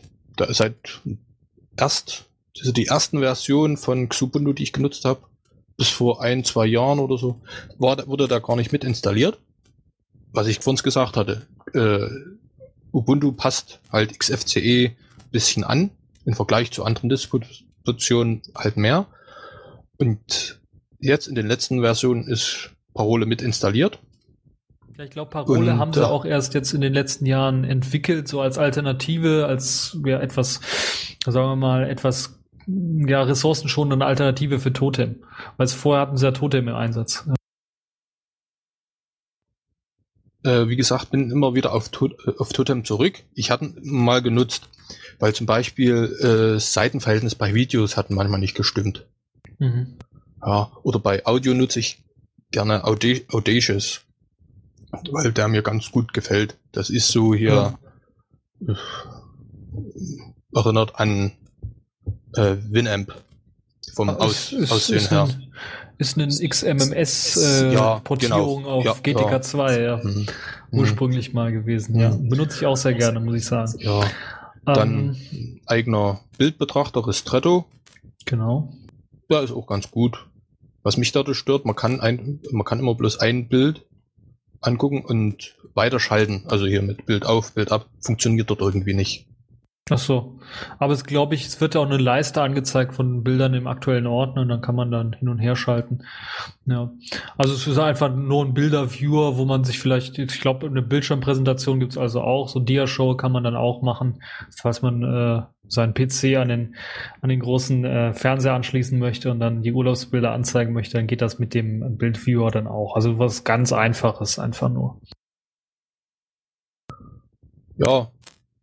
Und wer sich mehr, wie ich hab's schon mehrmals gesagt, wer sich mehr informieren will, Wikipedia, XFCE.org sind äh, Quellen dafür. Ja. Dann haben wir, glaube ich, noch eine Sache, ein Programm fällt mir noch ein, was ich auch öfters mal benutzt habe, ist der X-Archiver, also ein Entzipperer und ein Packprogramm kommt ja auch, glaube ich, vom XFCE-Team und haben sie auch ganze Arbeit geleistet. Das wurde jetzt auch aktualisiert auf, auf eine neue Version und kommt auch mit den neuesten Archiven klar. Also man kriegt also auch äh, Software bei XFCE mitgeliefert. Ansonsten kann man sich ja auch aus dem reichhaltigen GNOME oder GTK-Programm bedienen. Wenn man sogar will, kann man sogar Qt-Programme wie VLC oder sowas nachinstallieren. Die integrieren sich auch nahtlos. Man kann sie auch als Standardprogramm einstellen, Standard-Video-Player oder DVD-Player oder sowas. Also quasi perfekt. XFCE quasi der leichtgewichtige Desktop, die beste Alternative wahrscheinlich zu äh, GNOME 2. Das denke ich mir auch. Genau, ja. Ja, dann sind wir, glaube ich, durch mit diesem kleinen Desktop-Talk zum XFCE. Falls die Leute dann irgendwelche Fragen haben, können sie natürlich nochmal in den Comments-Bereich gehen und ähm, Fragen stellen. Da werde ich oder du, wir werden dann sicherlich dann äh, auch beantworten können. Ähm, und ansonsten xfce.org haben wir auch schon angesprochen, äh, ist die ähm, Webseite des Vertrauens, wenn man sich über XFCE informieren möchte. Äh, ansonsten eine Distribution schnappen, wie zum Beispiel Xubuntu und das Ganze mal auf einem Live-USB-Stick oder so ausprobieren. Und ich Und- denke eigentlich bei jeder Dis Distribution ist heutzutage XFC dabei. Denke Ja. ich. Wenigstens als Option. Wenn nicht als Standard, stimmt, ja. aber als Option denke ich schon. Oder man lädt, lädt sich dann bei XFCE runter als Paket und installiert es von dort. Genau. So, das war's dann also für diesen Desktop-Talk und zurück ins Studio. Super. Vielen Dank, Andreas, dass du dir die Zeit genommen hast, mit uns über XFCE zu sprechen. Ich finde diese Gespräche mit Nutzern ja ausgesprochen gut. Da hat man meist einen etwas anderen Blickwinkel, als wenn man mit einem Entwickler oder anderweitig an dem Projekt Beteiligten spricht. Wenn ihr also Lust habt, die von euch verwendete Desktop-Umgebung vorzustellen, sagt uns einfach Bescheid. Bisher konnten wir dieses Jahr bereits über Unity, GNOME 3, KDE und jetzt XFCE sprechen. Damit sind wir für diesen Monat auch schon wieder am Ende der Sendung. Vielen Dank fürs Zuhören. Wir hoffen, es hat euch beim Hören genauso viel Spaß gemacht wie uns das Produzieren. Wir wünschen euch einige sonnige Tage und verabschieden uns mit einem Spruch, den ich von Danny gelernt habe. Immer ein Bit über Null halten. Zum Ausklingen hört ihr Music Radio Start mit A Common Tale. Macht's gut.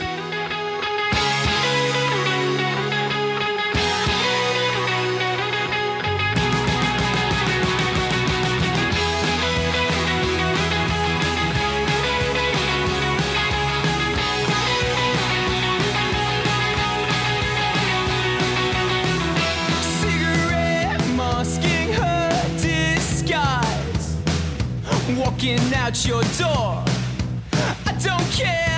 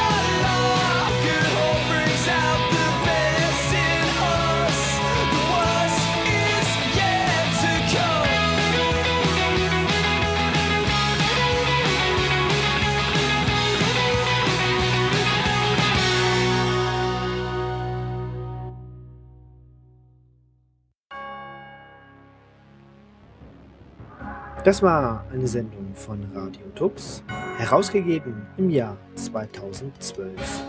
Unter Creative Commons Namensnennung, Wiedergabe unter gleichen Bedingungen. Lieder sind eventuell anders lizenziert. Mehr Infos auf radiotux.de. Unterstützt von Tarent Fairtrade Software. und unseren Hosting-Providern Manitou und Vollmar.net.